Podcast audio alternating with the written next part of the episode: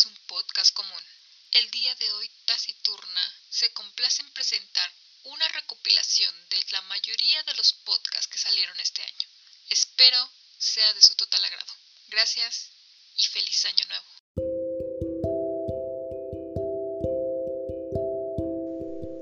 Hola, ¿qué tal? Yo soy Arumi, esto es Taciturna y vamos a platicar de temas que a mí me interesan y que según yo a ti también te van a interesar.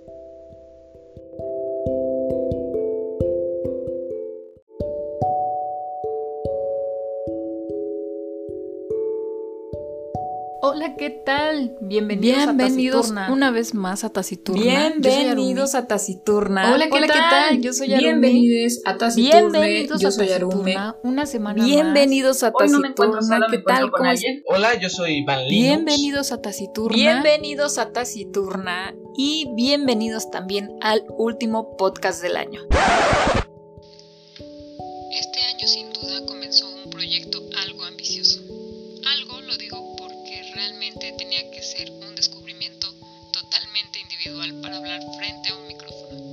Taciturna nace de la idea de soltar ideas, desahogar la mente y, si se podía, tener las voces de aquellos a los que ella aprecia.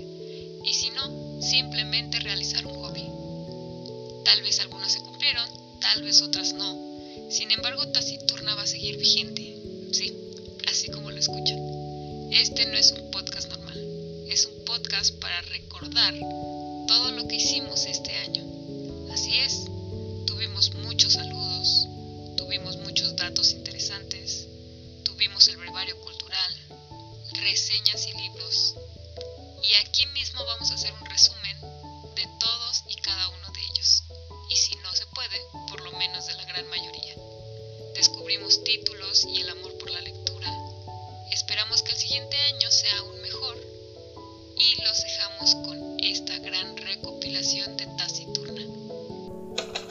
Libros y reseñas. Bienvenidos a Libros y reseñas. y reseñas. Bienvenidos a Libros este año y reseñas. En la sección de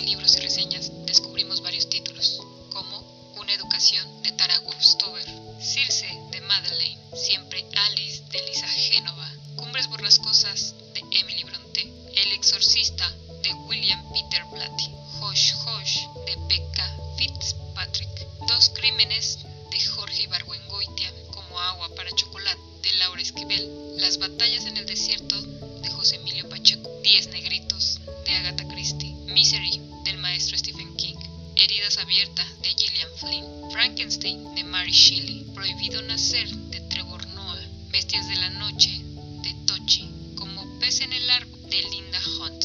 Vaya que fueron más de 10 títulos los que descubrimos este año. Esperemos que la lectura del siguiente sea aún mejor. Gracias por su atención. Bienvenidos al brevario cultural. Al brevario. Bienvenidos al brevario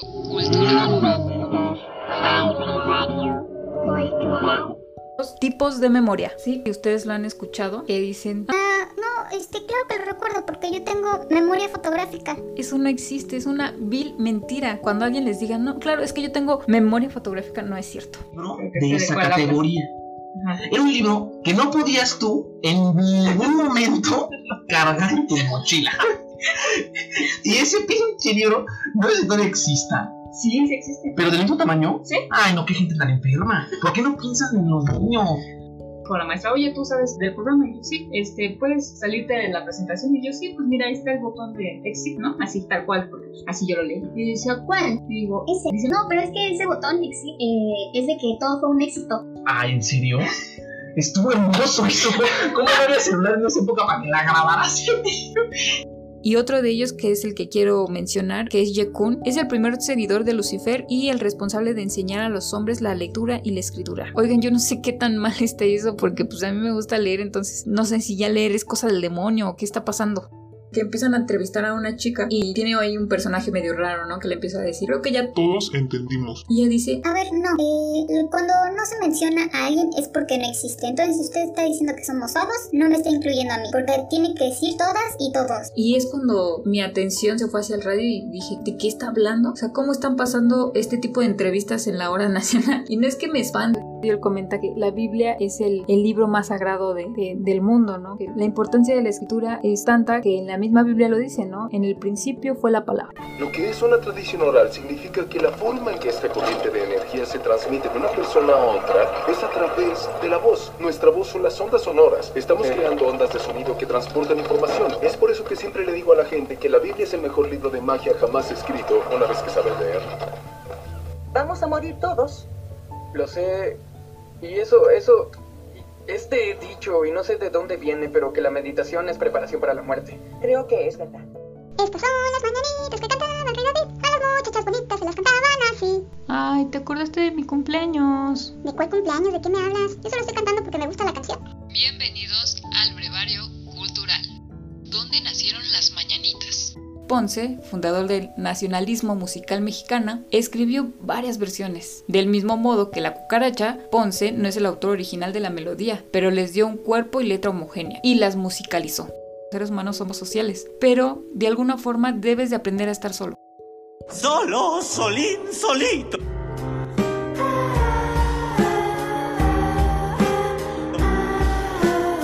Se pasó de soledad. Porque a lo mejor no siempre vas a tener una pareja, un novio, un amigo que esté ahí al ladito, ¿no? Un roomie, si es que vives con alguien. Entonces aprende a estar solo, aprende a hacer tus cosas, tus rutinas. No siempre tienes que estar rodeado de personas. Estar solo tiene muchos beneficios. Te ayuda a pensar, te ayuda a conocerte, a hablar contigo mismo, si es que a eso no se le llama locura. Oye, chaparrón, ¿sabías que la gente sigue diciendo que tú y yo estamos locos? ¿Que tú y yo estamos locos, Lucas? Figúrate. No hagas caso, Lucas. Lo mismo decían de Juana, ¿Qué, Juana? la loca. Estás en lo cierto. Es que, ¿por qué nunca me lo confesaste? A lo mejor hubiéramos salido y... Y así de, Cuac, cuac, cuac, cuac. Y si tienen todavía un amor platónico, pues revélenlo, ¿qué puede pasar? Es el 2020, igual y les dice que sí, igual y es un amor de cuarentena. Mexicanos al grito de guerra, el acero aprestad y el bidón, y retiembla en sus centros la tierra, al sonoro rugir del cañón. Ahora tú qué traes? Ahora por qué andas cantando el himno? ¿Es porque andamos ya en el mes de septiembre? ¿O qué onda? ¿De dónde proviene el himno nacional mexicano? Ay, ya vas a empezar otra vez. Pues no, la verdad es que a mí solo me dijeron que me aprendiera la letra y ya. Pero a ver, platícame de dónde viene.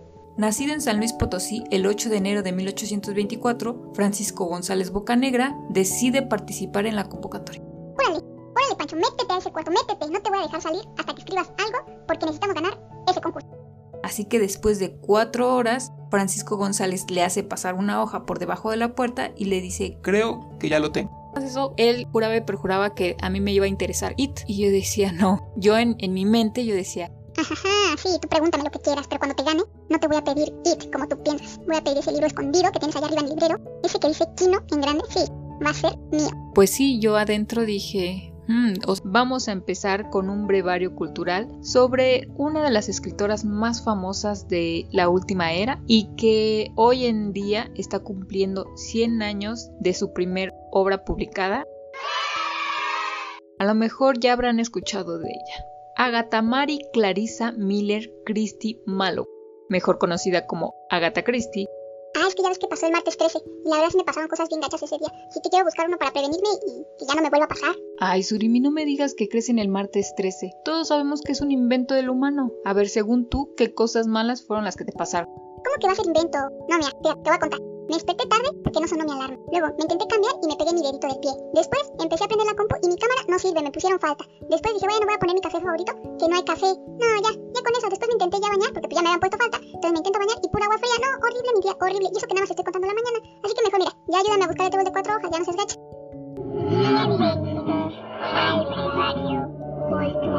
El martes 13, un día al que se nos ha enseñado, si no a temerle, por lo menos a tenerle respeto. ¿Y no qué son las manías? pues enderezar los cubiertos. Sí está medio raro. Señorita, ¿también me podría traer un boing de mango? Ah, muchas gracias. ¿Qué onda? ¿Qué estás haciendo? ¿Qué? ¿Por qué haces así los cubiertos? ¿Los qué? Los cubiertos. ¿Por qué los haces así los cubiertos? ¡Ah, ya! Ah, pues porque están todos chuecos. ¿Todos chuecos? ¿Por qué chuecos? Pues sí, míralos. Así están como todos chuecos, así todo. Entonces pues yo los enderezo. ¿Cómo que los enderezas? Yo los veo bien. No están chuecos. ¿De qué hablas? No, o un tenedor, se ve que no están parejitos, o sea, como que se alzan de un lado. Entonces lo que yo hago es que los enderezo para que queden ergonómicamente mejor a mi mano. Es una locura, ¿de qué hablas? Tú estás mal. Velo bien, está derecho. Ergonómicamente está bien. Ya, Valerio, estás poniendo en vergüenza. Ya, déjalos. No, no están bien. Por eso yo los enderezo. A todos los restaurantes y en todos los lugares donde yo estoy, enderezo los cubiertos. En este restaurante, por ejemplo, que vengo muy seguido, ya casi termino de enderezar todos los cubiertos que tienen disponibles. ¿No sabes qué? No, ya vámonos. Ya, qué pena. Toda la gente nos está viendo. Ya vámonos, Valerio, ya. Por ejemplo, no pisar las líneas del suelo, sentarse siempre en el mismo lugar. ¿Les molesta si comienzo? Ah, ah, Penny. ¿Sí? Ese es mi lugar. Siéntate junto a mí. No, me siento ahí. ¿Y cuál es la diferencia? ¿Cuál es la diferencia? Ahí te voy. Halloween. Vamos a pedir dulces, vamos a disfrazarnos, ver películas de terror. A ver, no, ¿cómo que Halloween? Si lo que ya se viene es el Día de Muertos y no veo que hayas comprado nada, ni las calaveritas, ni el cempasúchil, ni el papel picado, nada. ¿Qué onda? ¿A qué horas lo vas a poner? Ya estamos a 30. ¿El cempaqué? No, no sé de qué me hablas. ¿Y ese altar para qué es o qué? No, la verdad es que yo siempre he celebrado Halloween. O sea, me disfrazo, voy a pedir dulces. Pero eso de Día de Muertos no. ¿Y luego poner calaveras? O sea, ¿cómo? Ay, no, qué miedo.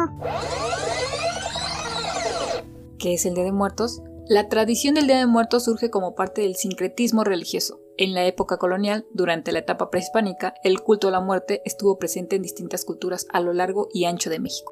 ¿Qué onda, Surimi? ¿Y ahora por qué estás aquí en la azotea en pleno sol? No inventes, te vas a asar, te vas a poner toda roja. Sí, caray, es que la verdad me estaba viendo en el espejo y estoy requete blanca. Parezco Gasparín. Entonces pues me vine a la azotea a tomar el sol, pero ya parezco camarón.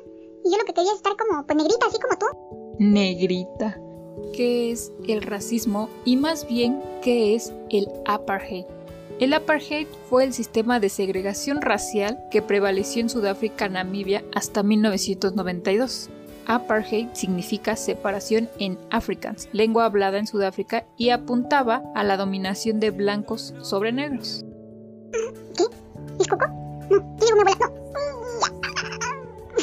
Entonces, imagínense, la bisabuela llega, obviamente no ve nada, y pues Trevor lo que hace es tratar de apurarse y hacer el menor ruido posible. Termina de hacer su poposita, la trata de envolver con el periódico, pero imagínense, el ruido que hace el, el periódico es así como de... ¿No? O sea, es lo más ruidoso que hay. Y lejos de ayudarle, la bisabuela empieza a sospechar más, ¿no? ¿Quién está ahí? Hola. ¡Hey! ¿Hay alguien ahí? ¿Eres tú, Trevor? Muchas gracias por escuchar Taciturna. Hasta la próxima. hasta la próxima semana. Bye bye. Este fue el resumen semanal. Casmas. Bye bye. Muchas gracias por escuchar. Gracias. Adiós. Adiós. Esto es Taciturna. Yo soy Arumi. Muchas hasta la gracias próxima. por estar aquí, seguir escuchándome y nos vemos la próxima semana. Bye bye. Taciturna nace en mayo del